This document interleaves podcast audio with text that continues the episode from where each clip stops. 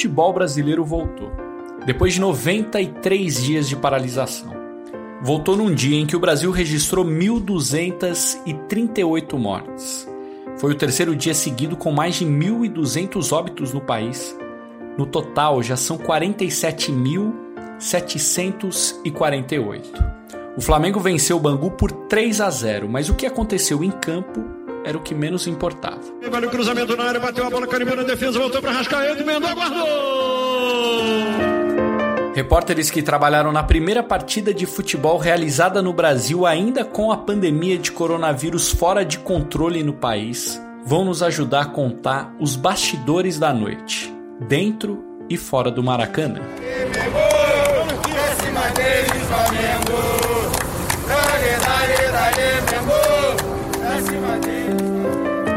Sexta-feira, dia 19 de junho. Eu sou Guilherme Pereira. Seja muito bem-vindo ao Jogo em Casa, o podcast diário do Globoesporte.com.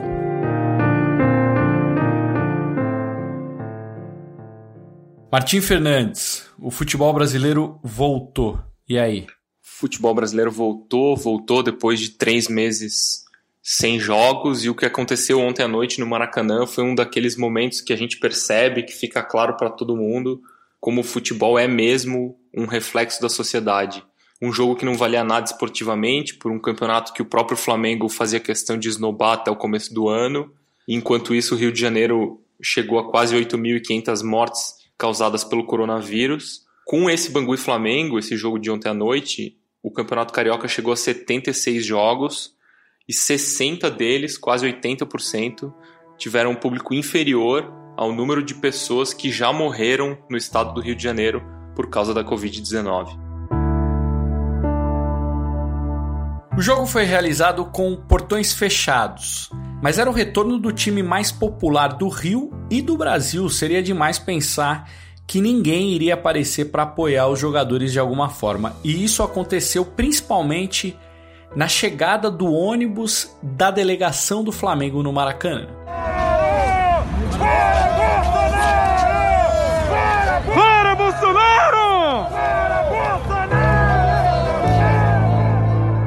O portão principal do Maracanã também recebeu um protesto contra o presidente Jair Bolsonaro horas antes da partida começar.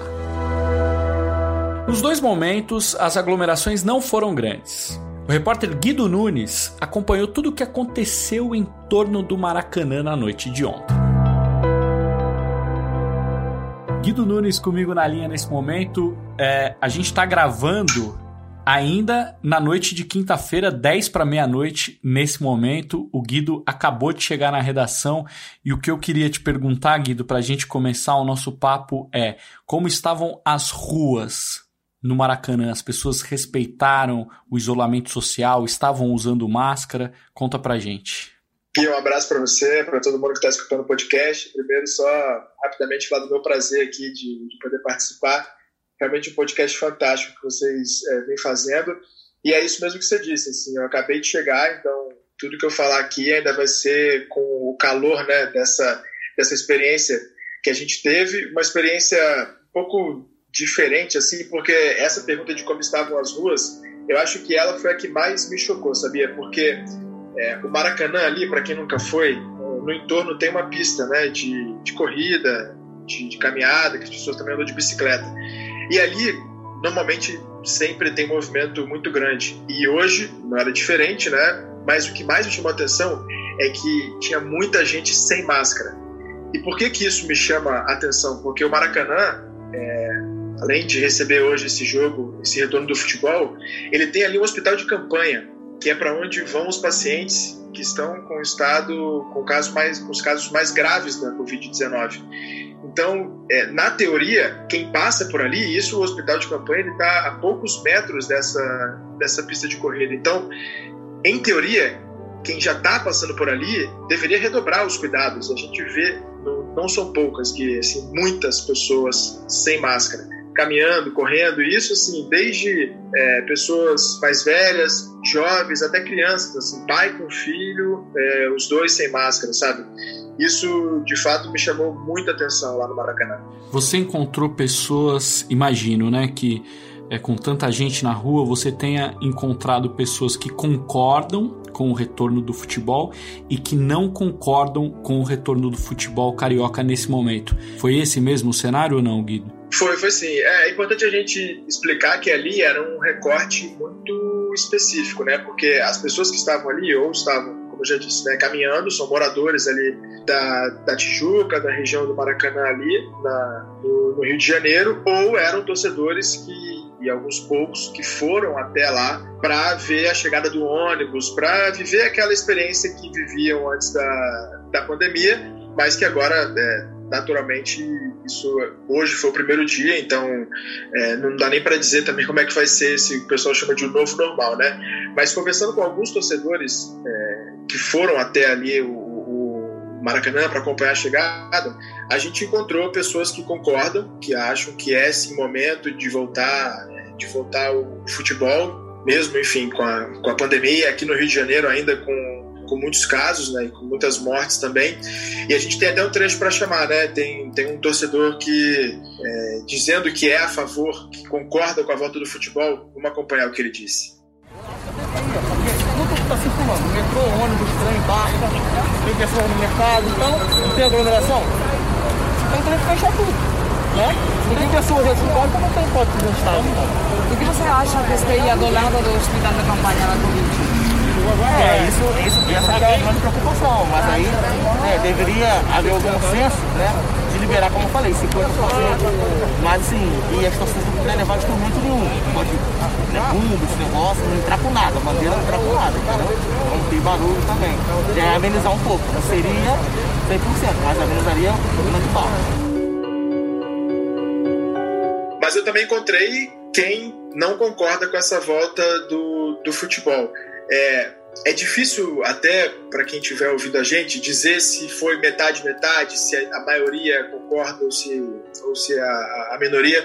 Não dá para ter para fazer esse, esse recorte perfeito. Eu repito, é uma situação muito muito atípica, né? Então quem foi ali para acompanhar o, o, seu time que está com saudade de ver o Flamengo o Flamengo jogar tende a, a concordar, né? Porque se ele não se ele discordasse ele não iria se expor a esse risco de nesse momento de, de pandemia de ir até lá. Mas, enfim, a gente encontrou também é, torcedores que não concordam com a volta do futebol. da sua molhada. É, me diz de novo, você é a favor ou contra a volta do futebol agora? Eu sou contra. O mundo está passando por uma crise, o Brasil está passando por uma crise.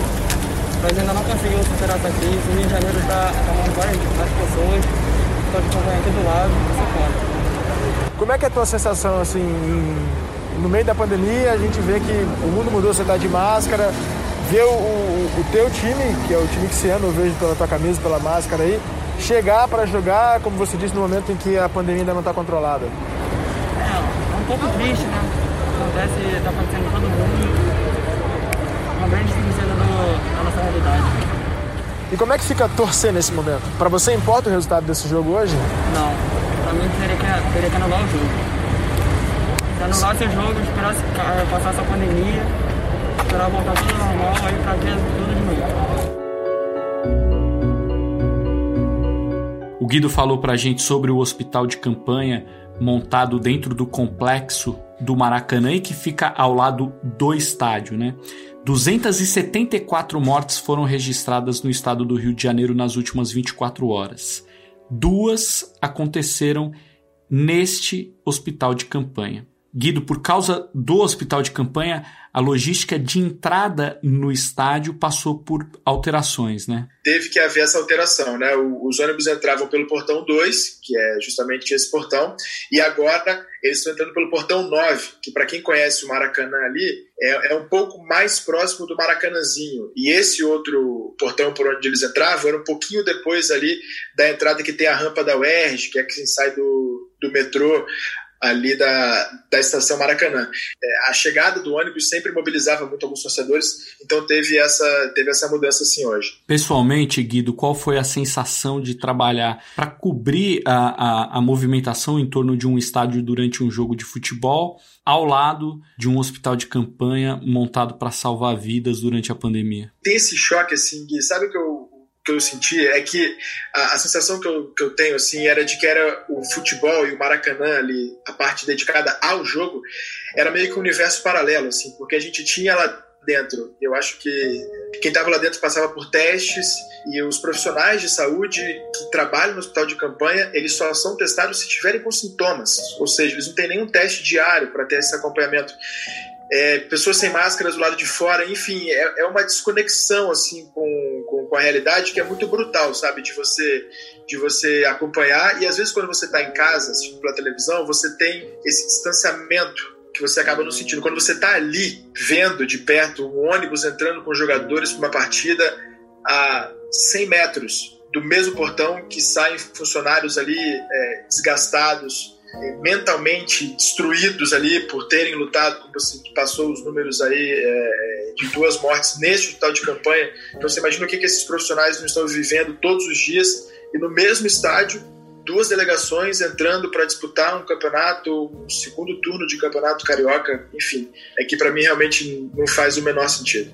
E aconteceu uma situação é, curiosa que quando a gente acompanhava a chegada do, do ônibus do Flamengo, isso era ali por volta de 8 horas da noite, um pouco antes, é, duas profissionais, duas fisioterapeutas que trabalham no hospital de campanha estavam saindo também. Uma delas é flamenguista e ela acabou é, cantando ali, estava cantando uma música do, do Flamengo e chamou nossa atenção. A gente foi conversar com, com elas. Eu estou aqui com a Ana Caroline Terra, ela que é fisioterapeuta, trabalha no hospital de campanha aqui do Maracanã e a gente acabou te encontrando. Você terminou seu plantão quase na hora que o Flamengo estava chegando aqui, né? Você também é flamenguista. Queria aproveitar aqui no podcast para te ouvir um pouco, que você pudesse falar para a gente como é que é essa, essa mistura de sensações, né? Você como flamenguista vê o seu time chegando para jogar no meio de uma pandemia que você está aqui todos os dias na linha de frente nessa batalha tão dura é uma mistura de sentimento muito grande, porque ao mesmo tempo que eu fico feliz em rever o meu time de alguma forma, mas meu lado racional, profissional, que vive todos os dias nessa linha de frente, nessa pandemia, é muito preocupante, porque é, pessoas estão sendo expostas, daqui a pouco as pessoas vão querer vir ver o time chegar no estádio e vai começar uma nova aglomeração. E o futebol mexe muito com a emoção das pessoas, então é, acredito que não seria o momento desse retorno, embora como torcedora apaixonada eu fico feliz porque acaba que o futebol é, é essa mistura, causa essa sensação boa, une as pessoas, mas como profissional fico bem preocupada com, com o que isso vai causar. Faz algum sentido na sua cabeça, você que vivencia e que vive aqui no Maracanã, essa rotina da Covid, que é uma rotina pesada, no mesmo estádio que a gente tem um hospital de campanha, com, pelo, pelos últimos números que a gente recebeu da secretaria, 24 é, pacientes na UTI, a gente ter no mesmo local uma partida de futebol?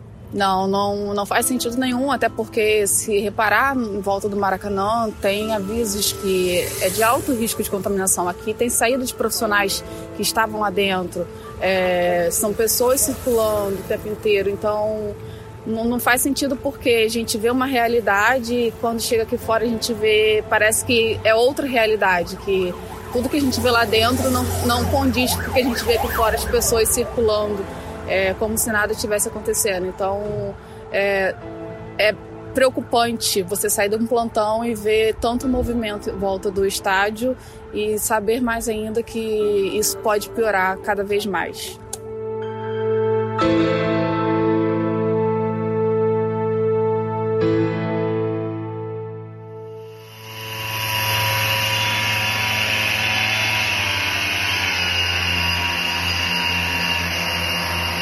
Esse som que você escutou agora é de funcionários desinfetando a área dos bancos de reservas do Maracanã horas antes do jogo.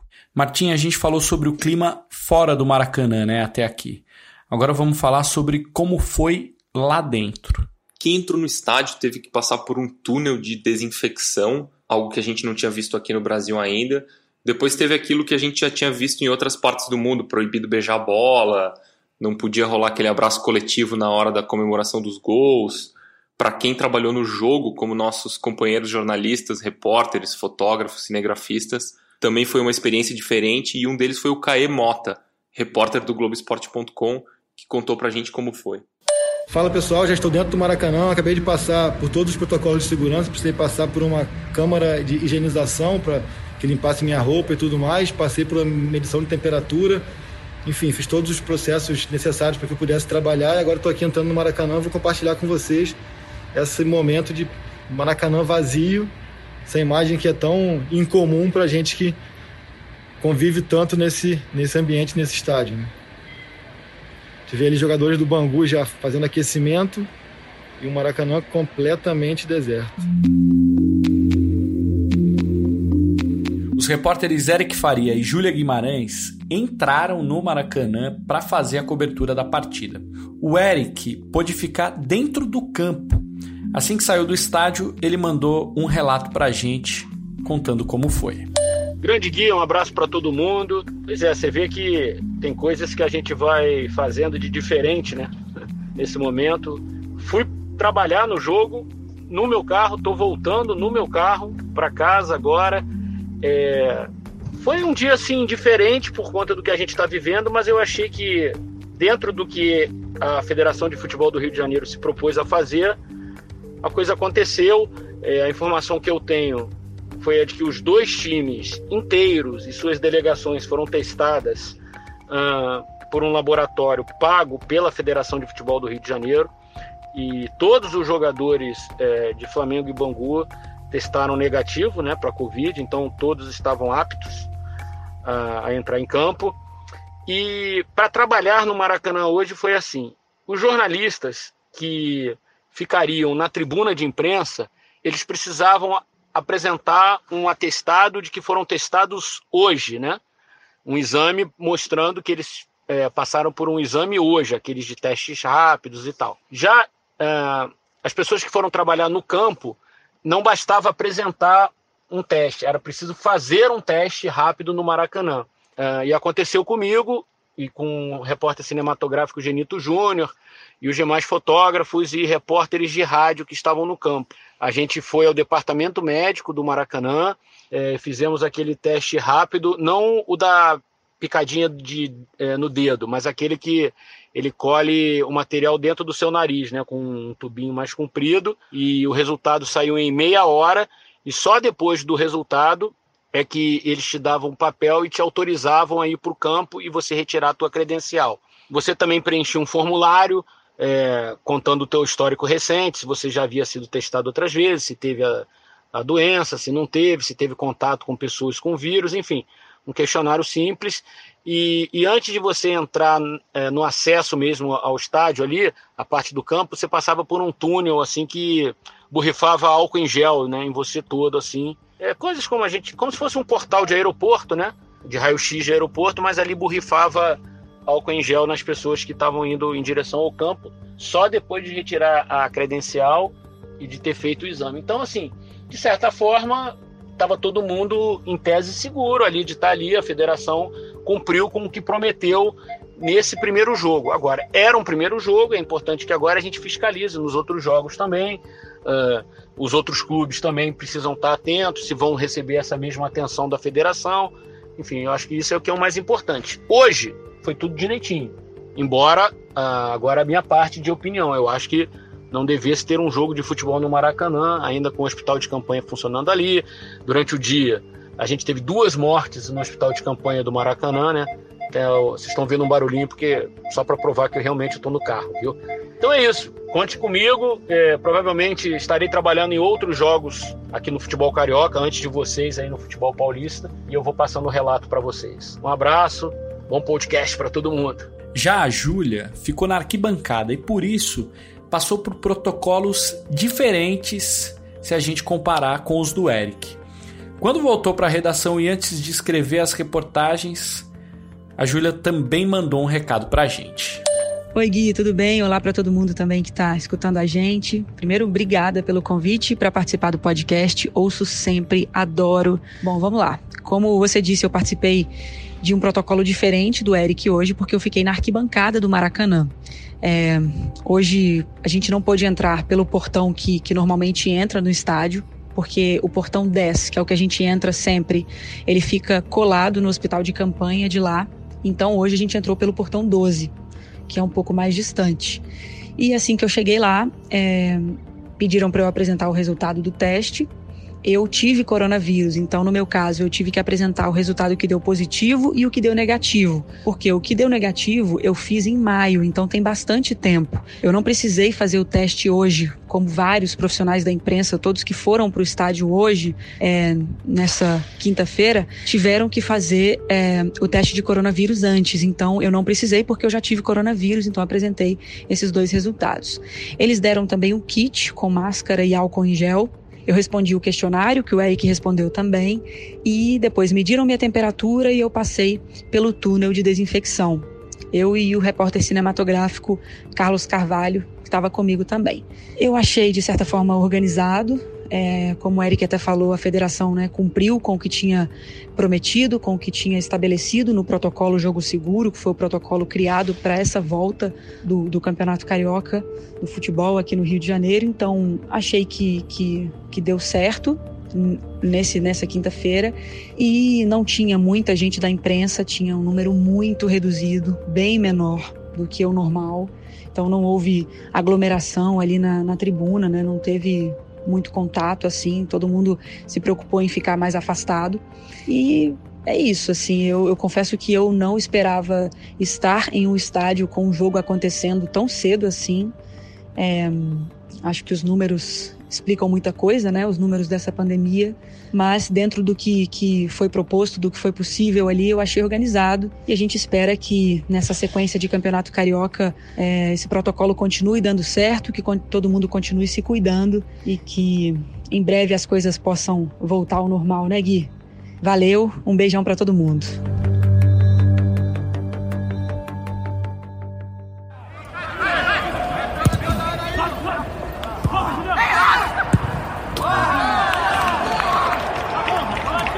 Esse som aí foi o som ambiente do Maracanã quando o Flamengo fez 1 a 0 com a Rascaeta. O primeiro gol do futebol brasileiro depois da paralisação. Martim, confesso que quando a pandemia começou, eu ficava pensando que na volta o futebol iria simbolizar o orgulho de uma, de uma batalha difícil, mas da qual a gente saiu vencedor. Imaginei homenagens nas comemorações de gol, sabe? Mas, mas não foi assim. Depois de marcar, o Arrascaeta abaixou a cabeça, foi cumprimentado ali por alguns companheiros e em seguida a bola voltou para o meio de campo. Não, não era o clima, né? Foi um pouco estranho. Pois é, era para ser isso, né? Era para ser um exemplo para a economia, para a sociedade, para todo mundo de que seria possível voltar a exercer uma atividade com segurança, mostrar que tem um caminho. Mas o que a gente viu foi outra coisa, né? O Campeonato Carioca voltou ontem mas já foi parar nos tribunais, ninguém sabe quando Botafogo e Fluminense vão jogar, tinha um hospital de campanha ali do lado, é, foi tudo muito estranho mesmo. A gente é, sempre toma um pouco de cuidado para fazer comparações com a Europa, mas lá o que a gente viu na Alemanha, na Inglaterra, na Itália, em Portugal, na Espanha, que foi um, um símbolo da vitória da sociedade sobre o vírus, né? Uma bandeira de como a, a vida está voltando ao normal. Tanto que os clubes e os organizadores dos campeonatos tentaram dar um jeito de simular a presença de torcida nos estádios, colocando DJs, barulho, painéis virtuais que simbolizassem a presença de torcedores no estádio e tal. E não foi nada disso que a gente viu no Maracanã, né? O que a gente viu, no, o que a gente mais ouviu no Maracanã ontem foi o silêncio. É, silêncio, né? Acho que, acho que essa é uma, uma boa forma de terminar o episódio de hoje, viu, Martim? Podcast é som, né? Então aqui a gente vai conseguir mostrar bem o som que melhor representou a volta do futebol carioca nesse momento. O Jogo em Casa tem a produção e reportagem da Bruna Campos, do Henrique Totti, do Matheus Capanema. A edição é do Leonardo Bianchi e do Guilherme da Olho. A coordenação é do Rafael Barros e a gerência do André Amaral. Eu sou Guilherme Pereira e estive na companhia do meu amigo e jornalista Martim Fernandes. Um abraço para você e até amanhã.